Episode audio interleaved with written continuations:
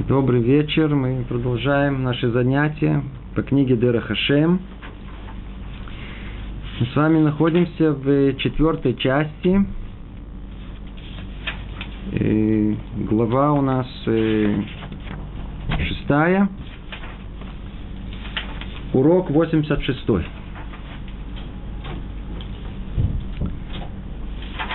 В четвертой главе речь идет о частях служения, о служении Богу. И разделяется это на изучение, исполнение. А исполнение на четыре типа. Первое это постоянное, мы с вами это уже прошли. Второе ежедневное. В середине разбора этого служения мы и находимся. Начали с молитвы, то, что ежедневное, крячма, молитва – и дальше мы разобрали порядок дня, как утром мы встаем, омовение рук. Теперь мы переходим к следующему служению ежедневному. Это цицит и тфилин. Пятый параграф. Говорит Рамхаль так. После этого следуют два действия, которые сами по себе, сами по себе входят в число 613 заповедей Торы и вместе с молитвой придают законченность ежедневному служению. Это цицит и тфилин. Сначала мы объясним их значение самих по себе, а затем их место в ежедневном служении. То есть Речь идет у нас о ежедневном служении. Молитва – это часть ежедневного служения. И евреи утром молятся, как мы знаем, цицит, филин, ходят одеты в цицит.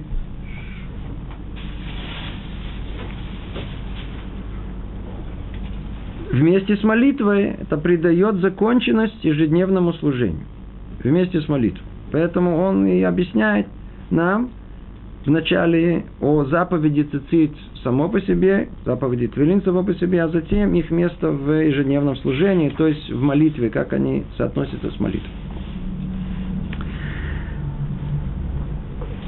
Суть цицит такова. Надеюсь о том, что э, мы не должны говорить и показывать, что такое цицит. Надеюсь, что все знают, что такое цицит – мы уже как много раз уже повторяли, наши занятия, они не для начинающих, а для тех, которые хотят понять и углубиться в еврейском понимании мира, мировоззрении. Те, которые уже исполняют мицвод, повеление Бога, поэтому э, мы не начнем все с самого начала, чтобы объяснить и показать и рассказать законы этого а только согласно тому, что Рамхаль нашел место объяснить. Чуть-чуть, может быть, расширим, но не более того. Суть цици такова. Поскольку Бог пожелал, чтобы евреи освящались во всех аспектах своего бытия, Он дал нам заповеди для всех времен и для всех обстоятельств, чтобы они были исправлены во всех них. Одна из вещей, относящихся к человеку, это его одежда. И чтобы она также была исправлена святости, приказал Всевышний привязать к ней цицит, по-русски, условно говоря, кисть. Тогда и она, одежда имеется в виду, получает исправление в святости. Давайте попробуем понять, что тут сказано.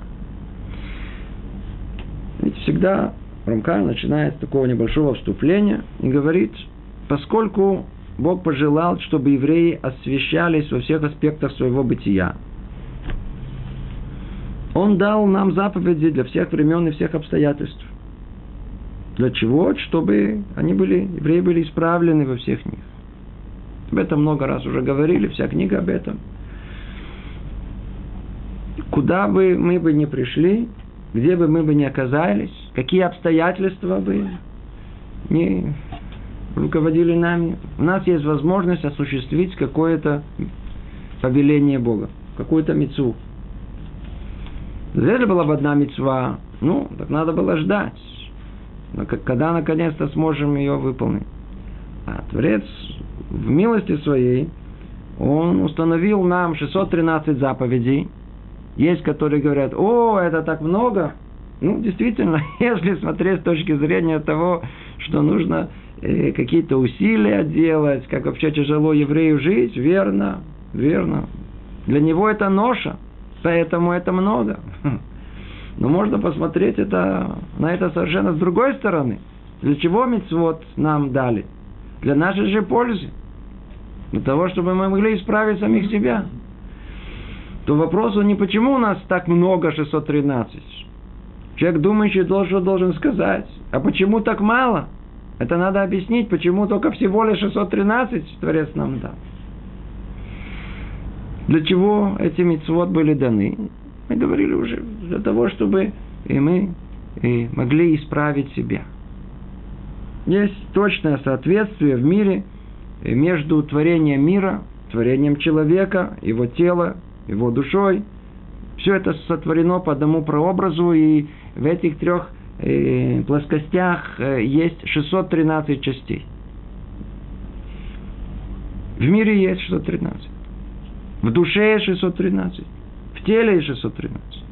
Поэтому исполняем мецвод мы э, телом. Мы как бы...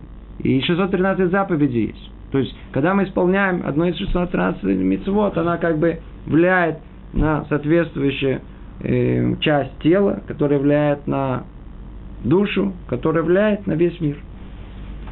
Условно говоря, в общем, схема Эм, исправления этого мира посредством исполнения мицвод. Очень хорошо. То есть есть мицвод, связанный с душой человека. Душа связана с телом. 613. Теперь что есть, оказывается? Оказывается, что кроме этого у нас есть нечто, что оно находится вне тела. Что есть вне тела? Есть его одежда. Одежда его.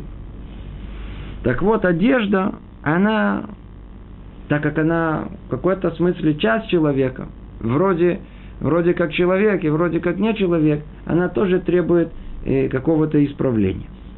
Она тоже должна быть исправлена святость. Мы не можем носить любую одежду. Может быть, стоит отметить в одном слове, что тот факт, что мы ходим в одежде, это не, не обязательно, что так должно было бы быть. Мы знаем, что первый человек, он ходил без одежды. Ну, для нас прямо это возмутительно, как, нескромно. Но, по-видимому, есть недопонимание того, что есть первый человек. И согласно уровню первого человека, ему не требовалась одежда вообще. Почему? Потому что не было стыда, не было чего стыдиться. Мы одеваемся, с одной стороны, казалось бы, для того, чтобы не так было холодно, но можно было и без этого, можно привыкнуть без этого. Основная причина того, что мы одеваемся, стыдно. Но откуда этот стыд идет? Очень интересно даже посмотреть, как называется одежда на языке Торы она, тут в переводе он употребляет не слово бегет, которое мы сейчас употребляем, а слово левуш. Одежда оригинальная, еврейская, которая есть, употребляется слово в Торе, это левуш. Теперь, что означает слово левуш? Когда первый человек согрешил, то он почувствовал ощущение греха, он почувствовал что-то не то. Он почувствовал несоответствие того, что он есть и чем он мог бы быть. Вот эта разница между чем человек есть и чем он мог бы быть, она создает внутри очень такое нехорошее, очень нехорошее ощущение внутри человека. Дисгармонию. Что-то там горит. Что горит? Горит это ощущение, то, что мы называем его стыд. Стыдно. Вот стыдно, что я не такой, как я должен был быть. И вот это ощущение стыда, надо было как-то как его исправить, хотя бы минимально. Так как у первого человека была, была одежда у него. Надо, чтобы, если точнее сказать, у него была одежда, но другая. У него была одежда из света. Надо только понять, что такое. Мы в этом ходить не будем. На языке Тары у него была кутонет ор с алифом. Слово ор и мали в начале это что? Это свет. Когда он согрешил, мы уже много раз говорили, его грех, он разбил все в этом мире. Все раскололось, все раздробилось, все размножилось. Единство распалось. Поэтому одежда, которая у него была, она была из света, ор, начинающийся буквой Алиф, необходимо было Творцу, она исчезла. Поэтому Творцу необходимо было ему одеть его в нечто другое. Что он ему дал? Кутонет ор, снова ор, но только с какой буквой в начале? Айн. Айн. То есть один раскололось на 70. А отсюда и, и источник 70 языков, 70 народов, все 70, которые это раз, разбиение, которое есть от одного к 70. Он получил кутонет ор, он получил одежду, одежду, э, одежду, э, знаю, ор это кожа, кожаную одежду. Как она называется? Левуш. Давайте посмотрим в корень этого слова. Буша. То есть, когда он согрешил, что он испытывал? Стыд. Теперь нужно было специальную одежду, чтобы прикрыть стыд. Теперь мы понимаем, что такое лошона койдыш. Сказать на другом другой языке это может отразиться. Можно как, как язык связан только с тем, что есть Торы. Это язык Торы, не, не, не язык придуманным человеком. Просто так человек бы не назвал бы одежду бы левуш. В голову не приходит. Откуда это, этот стыд? Одежда – это прикрытие от стыда.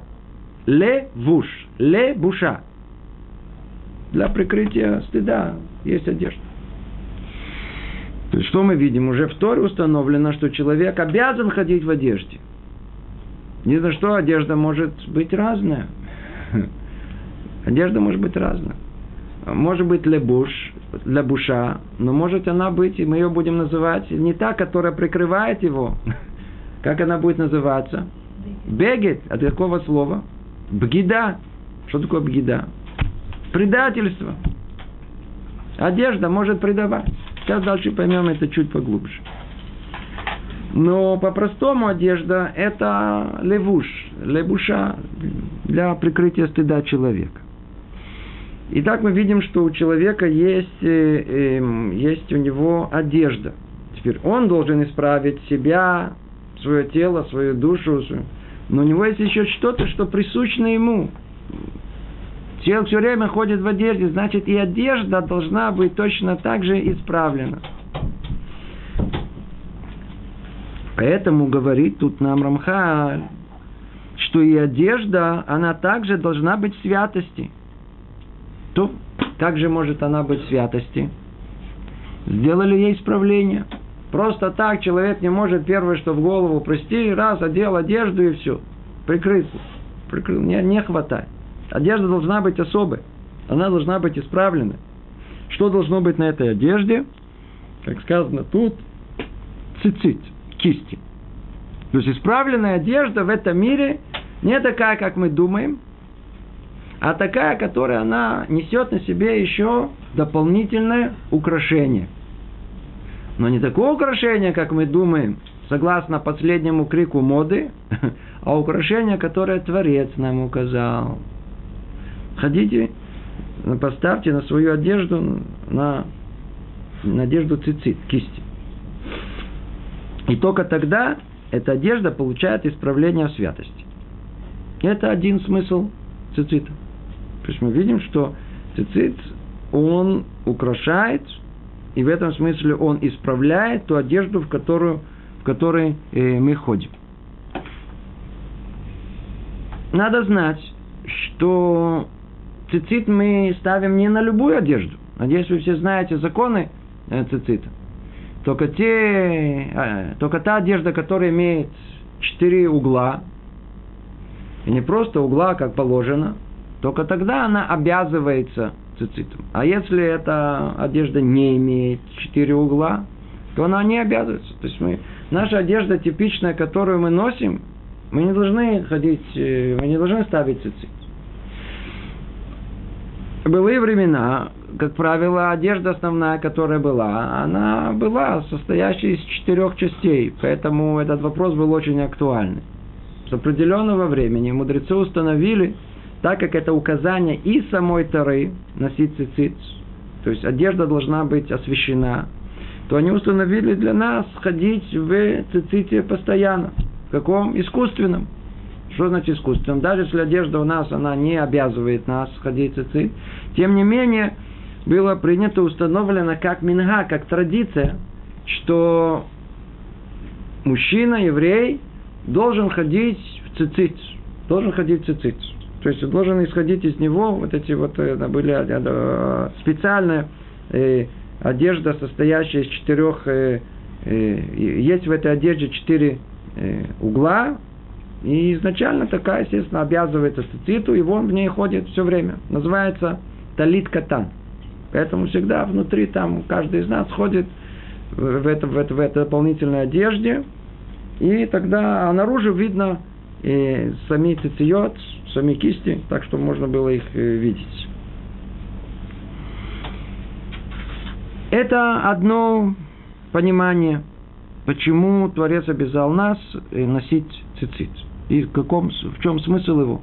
В чем исправление э, всего в этом мире?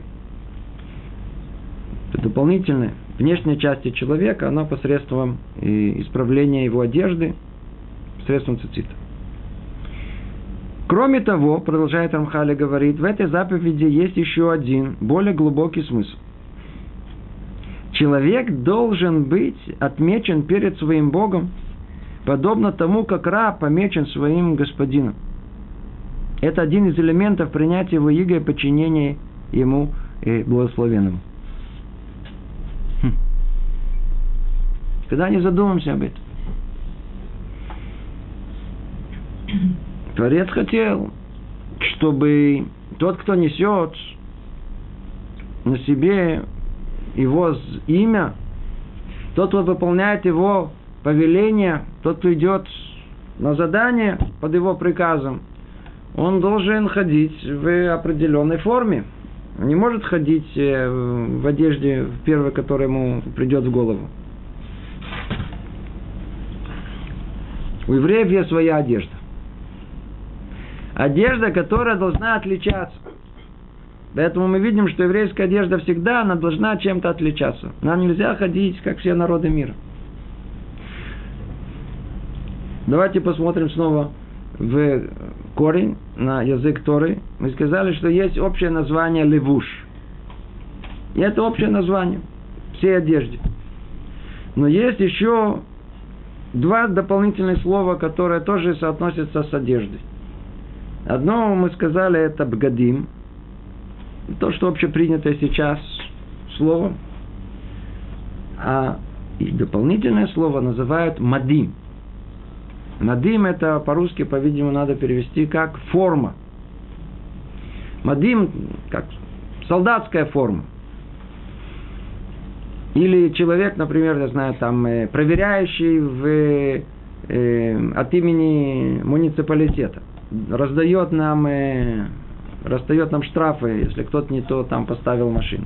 Или представитель власти любой. Он ходит в какой-то форме, которая должна выделять его, да, показывать его, что он представитель чего-то. Называется форма, мадим. Так вот,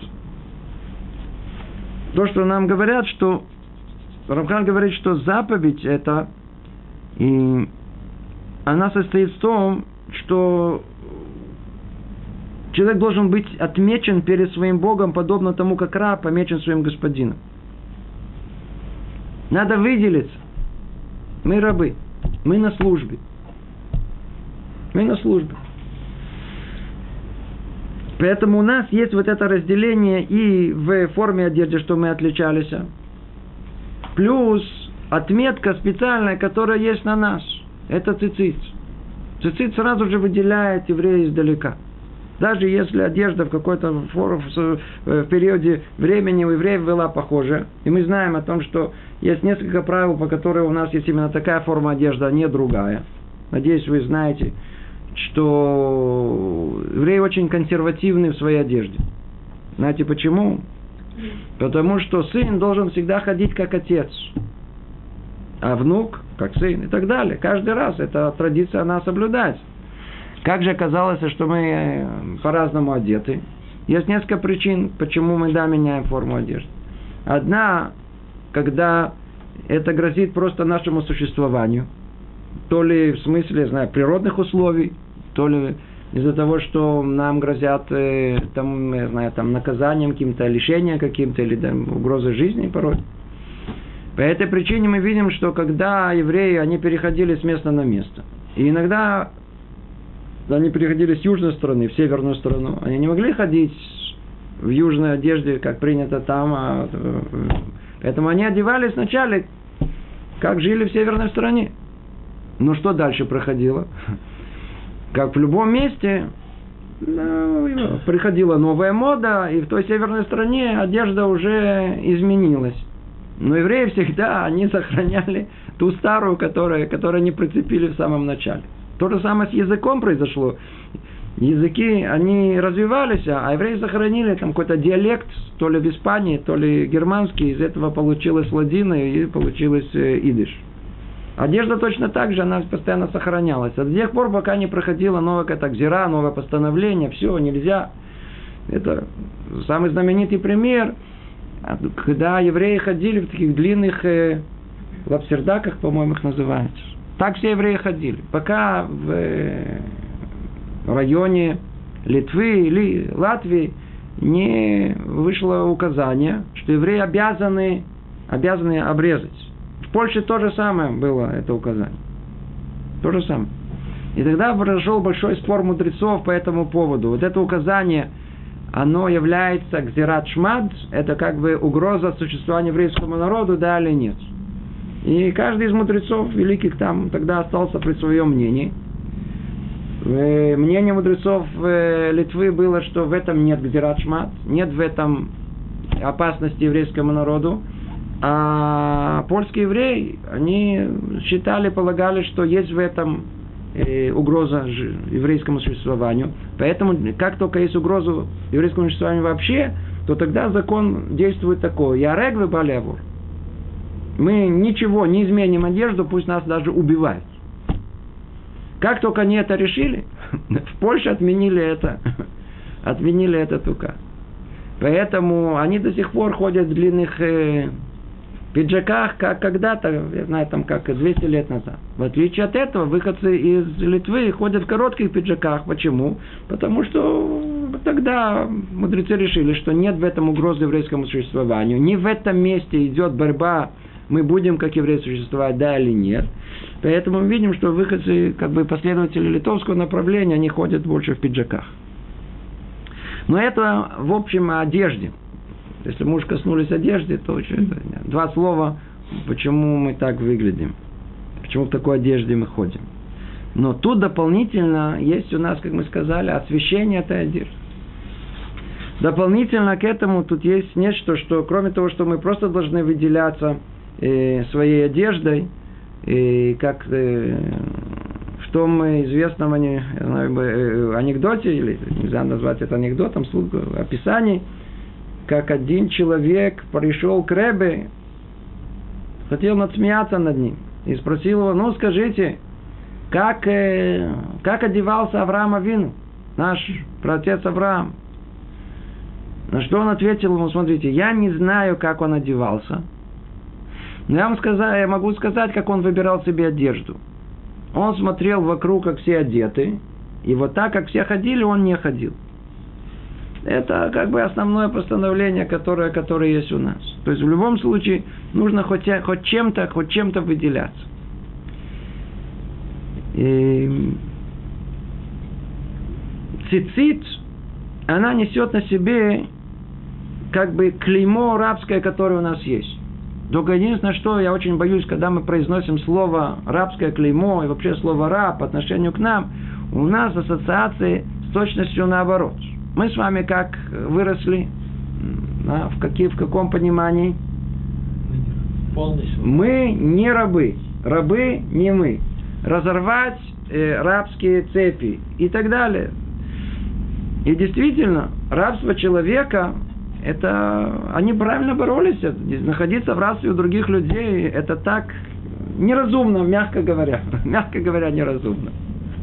Нет смысла этого. Но что? Если бы человек только задумался, он понял, что в мире нет реальности вне рабства. Единственное состояние, которое есть, это, это в рабстве, только не в рабстве человека или в рабстве своих привычек. Не, нет состояния вне рабства, человек всегда находится в рабстве. Если перебрать все, все виды рабств, которые есть, то самое, для которого понятие рабства, оно вообще пришло в этот мир, это оно единственное, правильное какое рабство – Творца. Мы должны быть рабами кого? Того, кто, кто нас сотворил. И мы сейчас поймем это. Тот место, где сейчас это нам это прояснится. Поэтому самое главное для нас на данный момент хотя бы снять вот это слово арабское клеймо, снять с него эту ассоциацию негативную, которая есть в нашей голове, а понять, что наоборот есть в этом самый положительный контекст.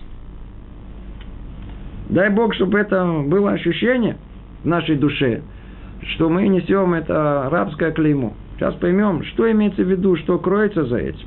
То есть человек должен быть отмечен перед своим Богом, подобно тому, как раб помечен своим господином. Что это значит? Рамхал объясняет. Как мы говорили в первой части, человеку дано привести к совершенству все творение.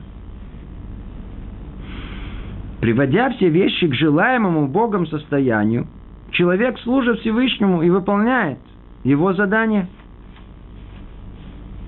Снова. Послушайте. Все, что мы учим, что мы учили? Человеку дано привести к совершенству все творение. Изначальное творение было совершено несовершенно. Чтобы пришел человек и завершил его. Тем самым он уподобится самому Творцу, и тогда можно будет ему приблизиться. Много-много раз говорили бы. Значит, человеку дана возможность привести к совершенству все творить. Теперь, приводя все вещи к желаемому Богом состоянию, что мы при этом делаем? То есть, когда мы совершенствуем себя и мир вокруг себя, что мы этим делаем? Кто хотел это? Кто нам повелел это? Творец, который сотворил нам, он нам повелел за наше уже благо э, исполнять э, эти мецвод, совершенствовать самих себя. Получается, что человек служит Всевышнему и выполняет его задание. Как кто? Как раб своему господину. Он нам повелевает, и мы выполняем. Теперь можно тихо, спокойно не говорить эти слова, чтобы не так было страшно. Но если вдуматься, это же суть. Мы рабы, и есть над нами господин, который нам указывает. Но что, так как мы понимаем, для какой цели и какой господин у нас есть, мы делаем это с радостью, наоборот. Алывай должны делать с радостью, так надо. И как любой раб, у нас должно быть клеймо. Какое клеймо на нас? Вот он, цицит. Снова прочтем, что говорит нам Рамха. Итак, человеку дано привести к совершенству все творение. Приводя все вещи к желаемому Богом состоянию, человек служит Всевышнему и выполняет его задание, как мы сказали, как раб господин. Это происходит вследствие действий человека, которые он совершает в соответствии с Торой и возложенными на него заповедями. Но все это служение покоится на одном основании – Поскольку человек является рабом Бога, и ему поручено исправление всего творения, то он оказывается в состоянии преуспеть, его действия приводят к нужным результатам. О, видите, вот то, что мы говорили. Нам Творец повелел, и мы как, понимаешь, как, как э, рабы выполняем его волю, И можем при этом преуспеть и действительно прийти к нужным результатам, к исправлению, изменению всего мира, который есть. Так вот он говорит, продолжает говорить, совоку, совокупность возложенных на человека обязанностей называется игом Всевышнего. Подобно игу господина, э, возложенному на раба. Вот оно. Много раз слышали слово иго мицвод, иго повелений, иго Творца. Мы не любим эти слова. Не любим. Не любим слово «ра». Но если только вдуматься, все, что связано с еврейской жизнью, с осознаванием того, что есть в мире Творец и есть творение, оно всецело связано с этим понятием. Понятием рабства. Почему? Слово «раб» на более ясно выражает эту суть, э, которая стоит за исполнением митцвот. Что происходит в душе у такого раба. Господин ему повелевает. Раб может не выполнить. Раб может не выполнить. Он обязан выполнить повеление своего господина. Господин встает рано утром, что надо рабу сделать? Встать тоже рано утром. Он идет поздно спать, надо идти поздно спать. Другими словами, он не власть. Но с другой стороны, мы знаем, что раб может тоже увильнуть, знаю, там, убежать, там, достанется ему. Но он может не выполнить. Но он прекрасно знает, что если будет выполнять повеление своего господина, наоборот, он ему воздаст должное и так далее. Так и у нас. Если бы мы бы служили Творцу с этим ощущением, что мы рабы, что как раб нет выхода. Когда надо вставать? Мне не хочется утром вставать. Ну что? Надо. Почему? Как Раб по отношению к своему господин проснулся. Значит, что рабу надо? Надо, раб точно должен встать, там, там, подогреть ему воду, не знаю, там, накормить его. Нужно вставать, вставать. И так во всем остальном. Поэтому и есть вот этот, э, это сравнение раб, господин по отношению к человеку и Творцу, как, какие, какое соотношение должно быть. И все вместе, как это называется, игом. Это называется игом. Иго, то есть иго, ярмо. ярмо, ярмо, на которое оно находится нас. Ярмо это я не могу ни вправо, ни влево, а только в то направление, куда меня и господин направляет.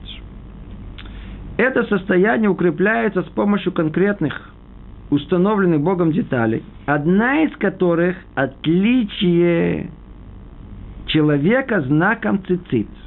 Знаком цицит. То есть, что мы видим, что делает цицит?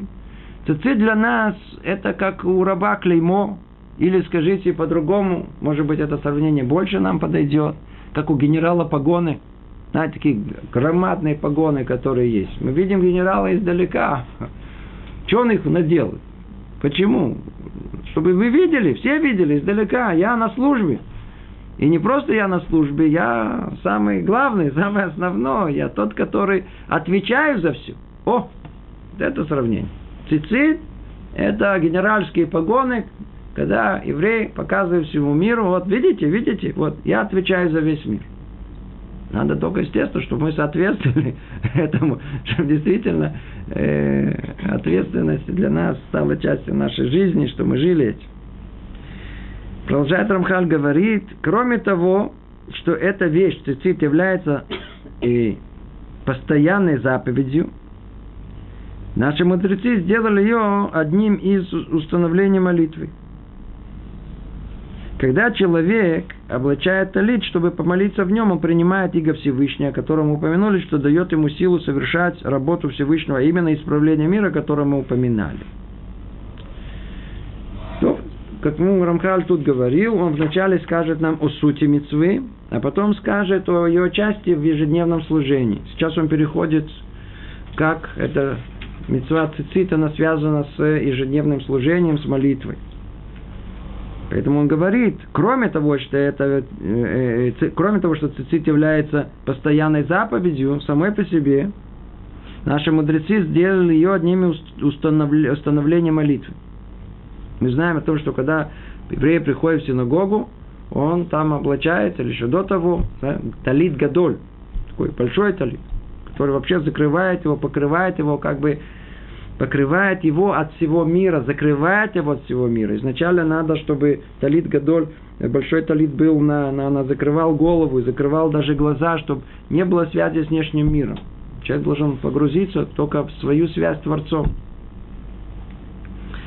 Когда человек облачается в талит, чтобы молиться в нем, он принимает Иго Всевышнего, о котором мы упоминали, что дает ему силу совершить, совершать работу Всевышнего, а именно исправлением, которое мы упоминали. Это наша фирменная одежда. Одеваемся в талит, так предстаем перед Творцом в молитве утренней. И это помогает совершать эту работу, как тут сказано.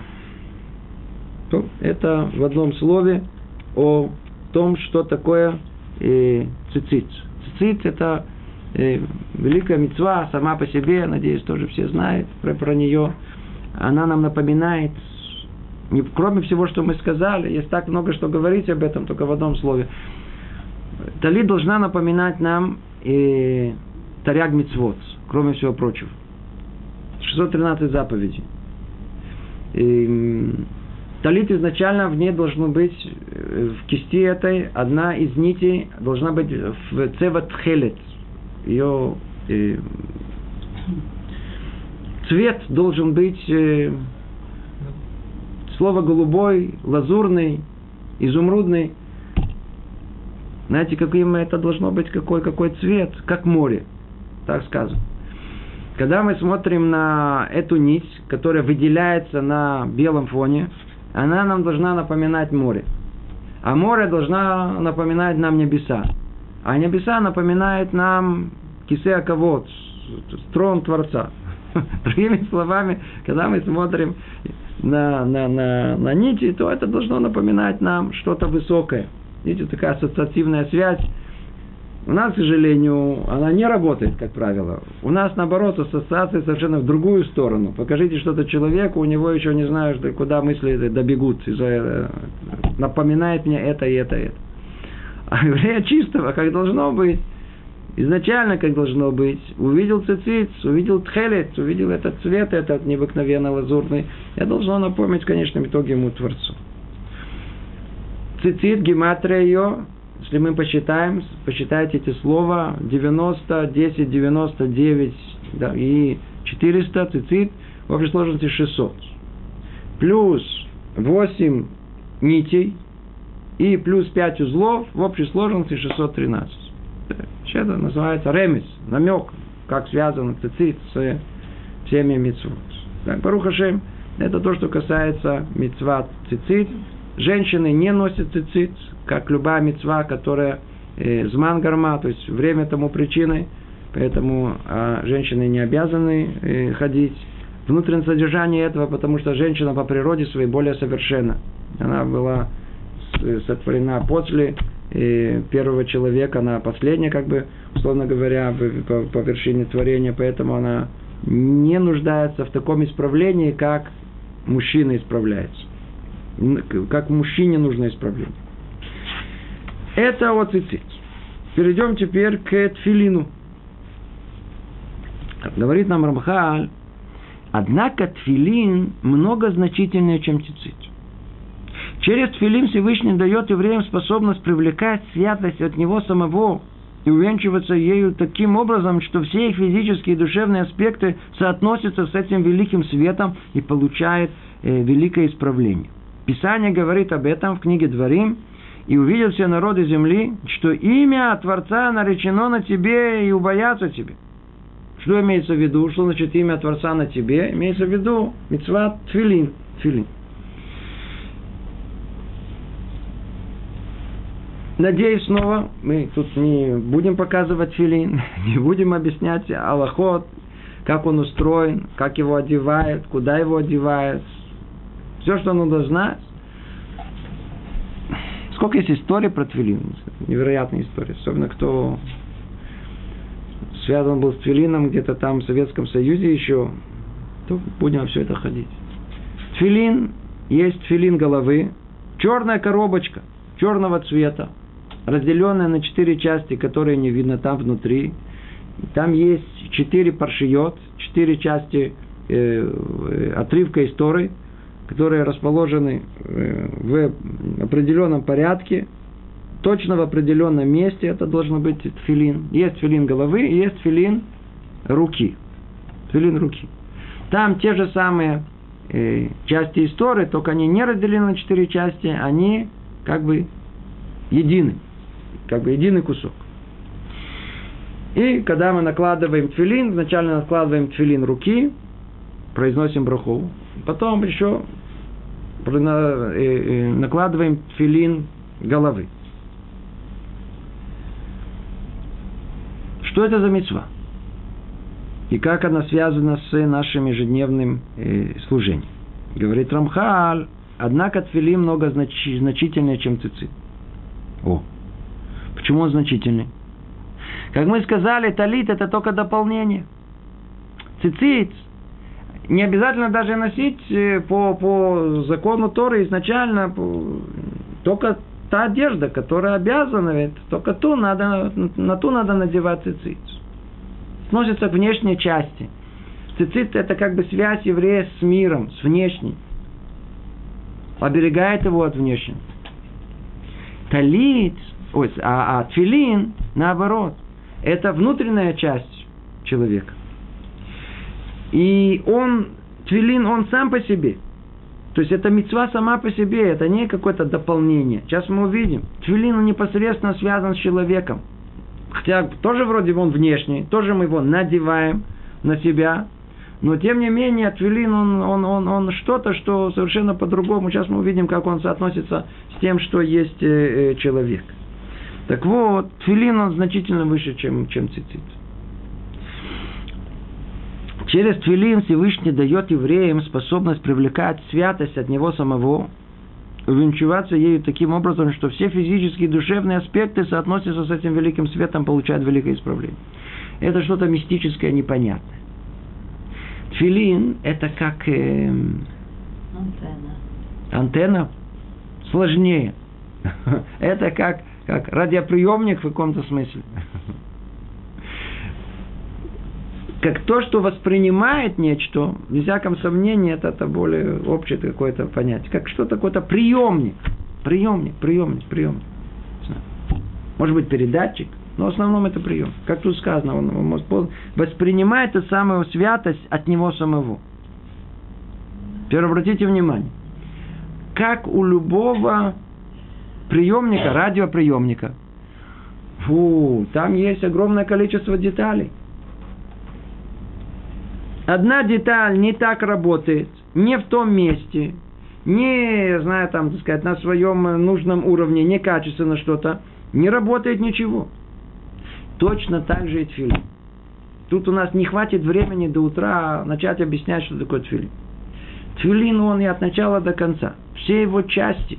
Все имеет смысл почему такая коробочка, почему такого цвета, что на ней написано, какое почему разделение внутри, почему тут есть узел и есть там далее, почему там на, тут находится юд, почему все расписано. Все, все. Почему две эти, э, две эти э, ремешки. ремешки, два ремешка. Один более длинный, один более короткий почему тут у нас э, семь раз мы вокруг, э, э, почему тут надо еще, еще три раза. Все имеет смысл. Необыкновенно глубокий. Может быть, когда-нибудь кто будет это изучать, дойдет до этого. Другими словами, Твилин, он, он, он, это повеление, которое получил еще Моше Рабейну. Мы знаем, что это Аллахаля Моше Мессинай. Каким образом? как устроен тфилин. В Таре не написано. В Таре написано только, что Юла Тотафот Байнеха. Сказано общее повеление одним словом. А содержание этого откуда? Это скрыто все. Где это скрыто? В устной Торе. То, что Машарабейну получил на горе Синай. И там он получил точную конструкцию этого приемника. Как она, как она устроена, что внутри, все детали, какой последовательности, что, что, там, что там происходит. До волосинки. Там есть две волосинки странные, которые там есть. Многие думают, что надо отрезать, не дай бог, что это лишнее. Они все наоборот, это все там просчитано, все до точности необыкновенно. Тфилин.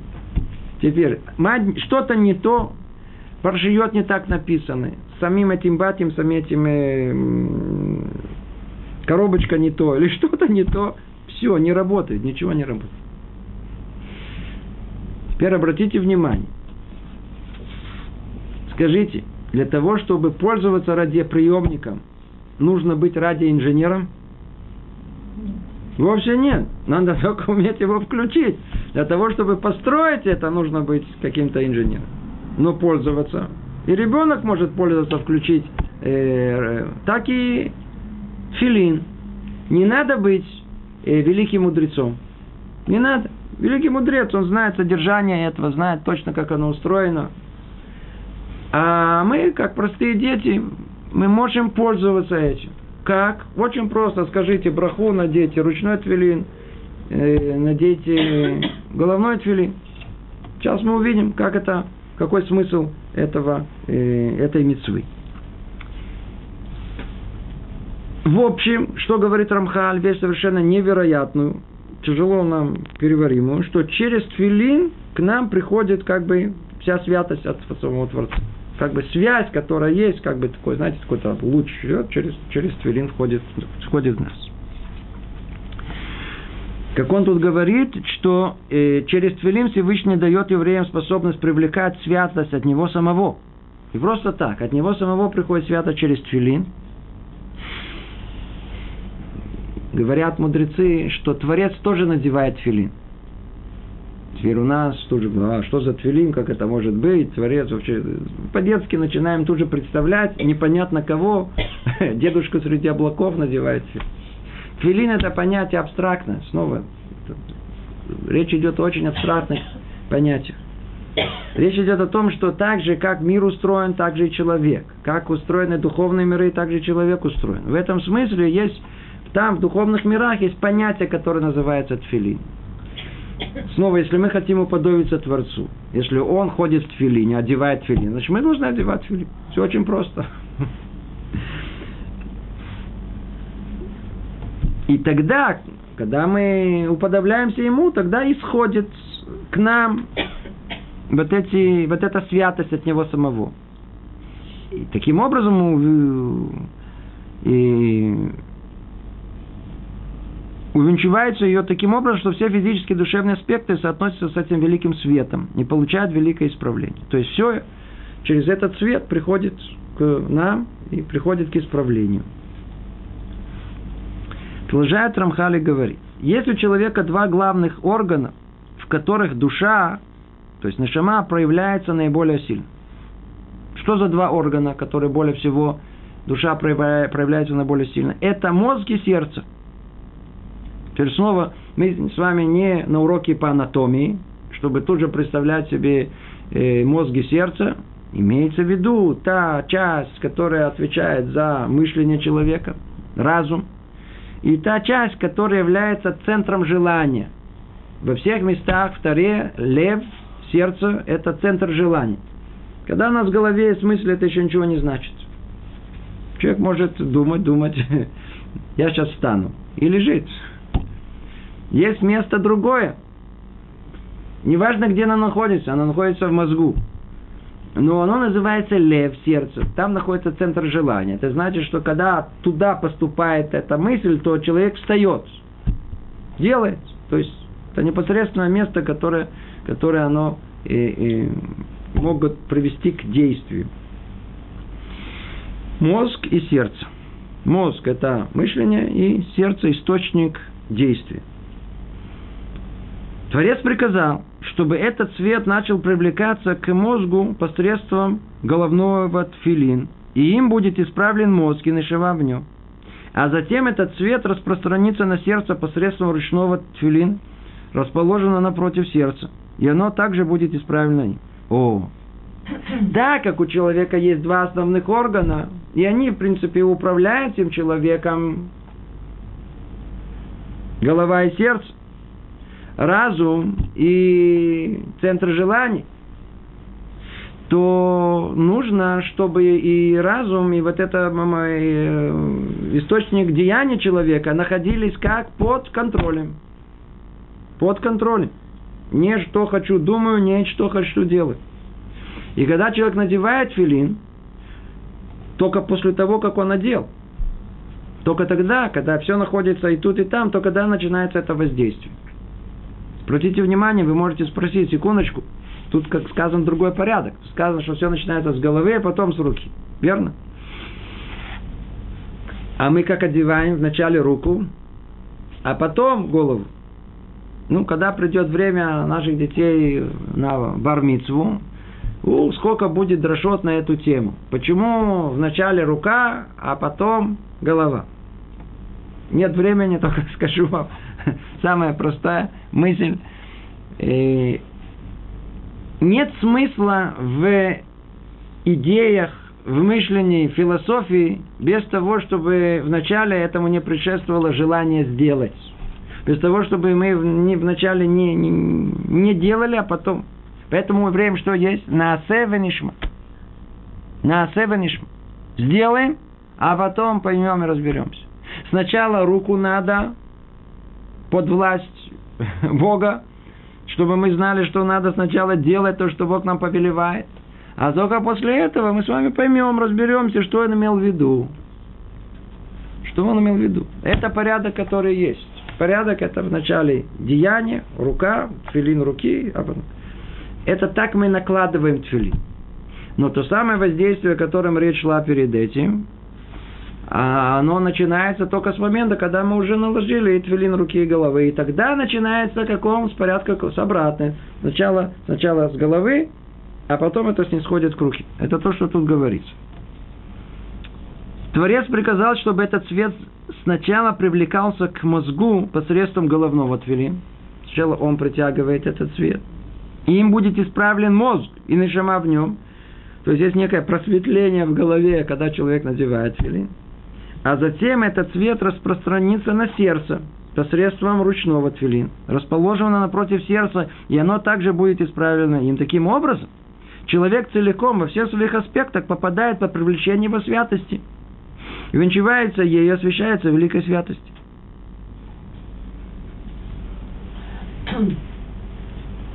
Мы должны поставить под контроль две основные части человека. Разум. Разум. Не обо всем. Казалось бы, разум наш бесконтрольный. Что угодно там может происходить. Вовсе нет. Разум это великое чистое, что нам дано. Ну что, мы можем его испачкать сделать грязным, всякими разными непристойными мыслями. Поэтому Твилин, он обязывает нас держать свою голову, свои мысли в чистоте. И когда это происходит, то и исходит тот самый свет, и может э, быть воспринят нашей душой. Это через голову. А воздействие на руку, как тут сказано, это напротив сердца, как вы сказали, центр желания человека. Это что ты желаешь конкретно, что, зачем тянешься, чем душа тянется. Конкретно, не абстрактно, зачем душа тянется. И это должно быть поставлено под контроль. И твилин, он как бы, что остается после этого, когда же мы сняли твилин, напоминает нам о том, что не, не до всего надо дотрагиваться. Не все нужно делать, не за всем нужно бежать. Не за всем нужно бежать в этом мире. Надо, знаешь, надо, что да, что нет. Держать под контролем. Итак, есть у нас головной тфилин и есть э, тфилин руки. И когда мы надеваем его, оба их, таким образом человек целиком во всех своих аспектах подпадает под привлечение этой святости и увенчивается ею и освящается великой святостью. Сколько должен заметить, что сердце – это не только э, символ центра желаний, тем самым действия человека. Подчеркивается, насколько важно в еврейской жизни именно начало всему действия. Действие как некий сосуд, а потом там уже внутри мы уже разбираем, понимаем. Сердце еще и символ чувств человека. Есть комментаторы, которые говорят, что твилин руки, он должен точно так же, как есть у нас э, разум и чувства, под контролем держать и чувства, которые у нас есть. Обуздать их. Снова не дать им воли. что хочу, то и делаю. И тогда что, как мы сказали, и тогда будет исправление всех аспектов человека целиком. Но для завершения всех элементов этого желанного исправления необходимо соблюдение многочисленных и разнообразных деталей этой заповеди, соответственно, подразделения аспекта самого человека. Это то, что мы уже упомянули. Надо знать, из чего состоит филин. Филин сам по себе очень сложный, состоит из многих деталей, в очень точном порядке. После этого есть многочисленные законы. Не просто так. Посмотрите, целые книги. Целые книги. У меня есть книга цицит. Вот такой толщины. Сколько мы с вами сказали насчет цицита? Цицит вот такой толщины. Твилин вообще вот этот. Что-то же там написано. Если там есть, тут мы говорим на полстранички, а там 700 страниц. Значит, что-то, смысл какой-то имеет, гораздо больше, чем то, о чем мы говорим. То есть нужно, э, э, для того, чтобы все, что мы говорили, имело смысл, то, что нужно, нужно э, знать все эти детали и соблюдать их точно в соответствии с, как тут сказано, с многочисленными разнообразными деталями этой заповеди, соответственно, расподразделение аспектов самого человека. Есть, есть, есть, есть, есть что учить, есть что понимать. Того, что касается, что такое тфили. Продолжает Акшаб Хали говорит теперь, а как это связано со служением? Снова, вначале он объяснил нам чуть-чуть, буквально намеком от филини в целом, как мецва сама по себе, в чем ее суть, притягивает свет самого Творца. Теперь какое участие оно имеет в служении, в молитве. Нам заповедано увенчивать себя этим знаком, отличия каждый день, кроме святых дней, которые сами по себе являются знаком для Израиля и увенчивают евреев святостью без э, всяких усилий с их стороны. В остальные дни, однако, можно достичь этого отличия э, только через эти усилия, то есть наложением твилита. И даже с этим э, усилием уровень достигаемого отличия много ниже уровня достигаем святые дни. Но все это во всех своих границах отмерено Всевышней мудростью наилучшим образом. Мы знаем, что твилин мы не одеваем каждый день. Когда мы одеваем твилин? В будни. В субботу не одеваем. В праздники не одеваем. Почему? Почему не одеваем? Потому что посредством Твилина мы хотим притянуть в этот мир святость Творца, к душа, свет его. А если уже этот свет нам дается в качестве подарка, без нашего усилия, то нам уже не нужно и накладывать э, твили, прикладывать в субботу, в праздники – как бы есть подарок со стороны Творца, так душа, которая есть, как, как сказано о том, что Кадош Баруху кидешет йома шаббат. Он осветил седьмой день. То есть есть освящение, но само по себе со стороны Творца. Поэтому мы входим в святой день.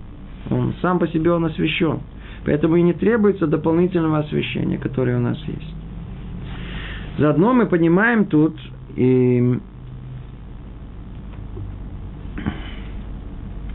Но мы понимаем, что тут сказано, тут интересно, на, на языке Торы тут сказано, «Вине ництавено литатер бейтурзе». По-русски увенчивать себя этим знаком.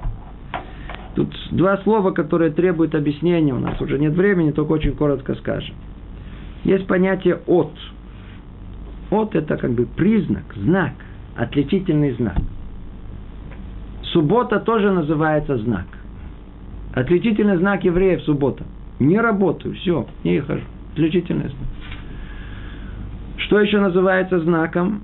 Тфилин знаком называется. Еще называется знаком что? Брит мила. Творец привязывает нас к себе всеми телом, с брит милой, со, со, с абстрактным существованием, с твилином, все, от, привязал к себе, к, к нему от, отличительным знаком, чтобы еврей все время отличался. Тфили называется лейтатер, увенчивать себя. Что значит увенчивать? Это какого слова? Венец. Что такое венец, по другим словам? Корона. Кетер. Это та верхняя часть, которая определяет, кто я есть. Что такое кетер? Царский, царская корона. Откуда мы знаем, что он царь? Э, корона не относится к самому человеку, верно? Это не часть человека. Но скажите, какой царь? Он без короны? Он имеет смысл без короны? Что корона делает? Она делает его царством, царем, совершенством. То есть, когда он одевает, когда он по-настоящему царь, это когда есть у него корона на голове. Тогда это одно единое целое, тогда это совершенство царя. Так вот, что выясняется. Если еврей, он станет царем как положено, то его э, форма, его существование как такового, вот такой, какой он есть, без тфилина, это не нормальная форма существования. Ведь изначально мы в твилине должны ходить как? Целый день. И только по причине, что мы не можем следить за чистотой своего тела, мы его не одеваем. Но в принципе, в принципе, истинное состояние еврея какое должно быть? В тфилине. Что такое тфилин? Тфилин это как царская корона. Это то, о чем мы говорили в самом начале, что, что, что э, э, суть этого это, это совершенство. То есть, когда человек надевает филин, время делает филин, все, он уже как бы совершенен. В... Творец нам дал две разные части, но то, когда мы удостоимся этого, поставим, да, достигнем э, этого совершенства. Ну, жаль, у нас нет больше времени. Тут остановимся. Всего доброго. Привет из Иерусалима.